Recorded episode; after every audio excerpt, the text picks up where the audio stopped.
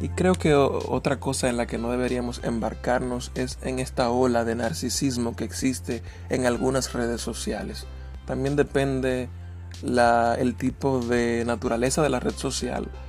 Vemos que en Instagram, tipo imagen, video, muchas personas suben videos o imágenes de sus vidas o de lo que ellos quieren mostrar en sus vidas con un sentido de narcisismo, un sentido de una vida perfecta, un, sentido de una vida sin problemáticas, un sentido em, con un propósito de mostrar cosas que no son.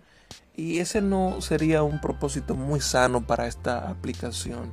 Vemos también en áreas de, Twitter. En Twitter están los teólogos más grandes. Em, muchas personas en Facebook están los apologetas más prominentes. Pero muchas de esas personas, como vemos cuando vamos a sus vidas, ni siquiera se están congregando, ni siquiera están rindiendo cuentas a los ancianos de su congregación, si la tienen. Si no tienen congregación, simplemente son unos seguidores que se van en una ola.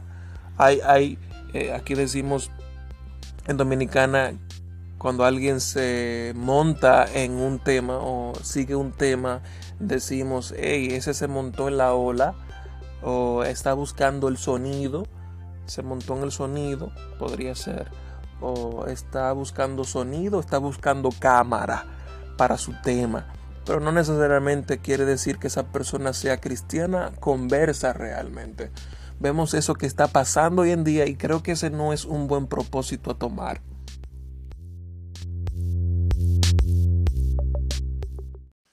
Claro, como he dicho, las redes sociales son herramientas muy útiles, muy buenas.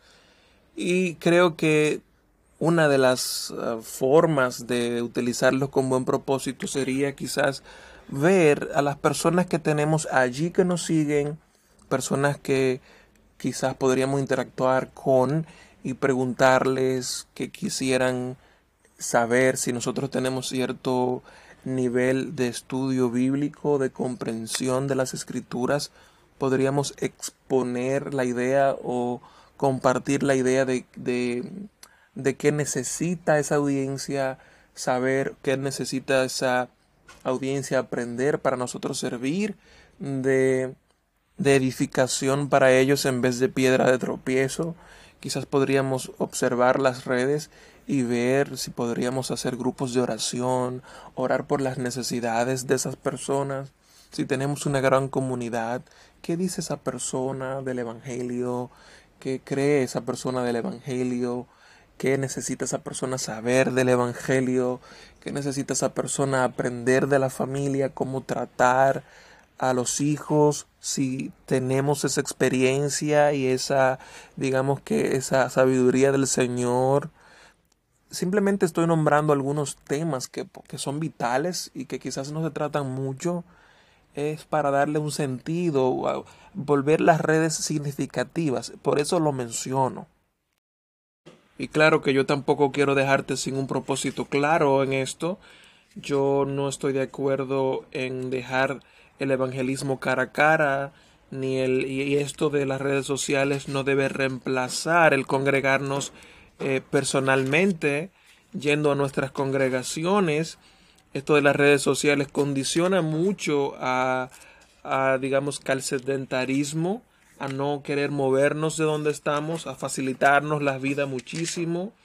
No es lo mismo estar en una congregación con los hermanos que estar desde un live viendo el culto de adoración del domingo. Eso no es lo mismo, para nada lo mismo.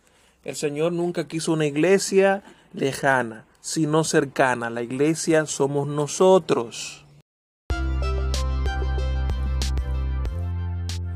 Por eso me gusta mucho lo que dice el pasaje de Hebreos 10, 23 al 26. Nos dice, mantengamos firme la profesión de nuestra esperanza sin vacilar porque fiel es aquel que prometió. Consideremos cómo estimularnos unos a otros al amor y a las buenas obras, no dejando de congregarnos como algunos tienen por costumbre, sino exhortándonos unos a otros y mucho más al ver que el día se acerca. El Señor, hermanos, el Señor es fiel a su promesa, Él es fiel a lo que ha dicho y estará con nosotros hasta el final, hasta el último de los días, el Señor estará aquí. Así como Él ha sido fiel, seamos nosotros también. No dejemos de congregarnos ni reemplacemos la vida eclesial, eclesiástica de la iglesia por las redes sociales. No es lo mismo. Claro que podríamos utilizar, como he querido dejarles, eh, quizás podríamos utilizar una lista de seguidores para orar por ellos, para quizás hacer un devocional con ellos, para hacer una lista de oración de cada una de las necesidades. Si el Señor te ha provisto de sabiduría, utilízala para la gloria suya, para la edificación del cuerpo de esos que te siguen. Y por último, las redes sociales pueden traer a los interesados espirituales en Internet, pueden atraerlos encontrándolos donde están en cada una de esas plataformas.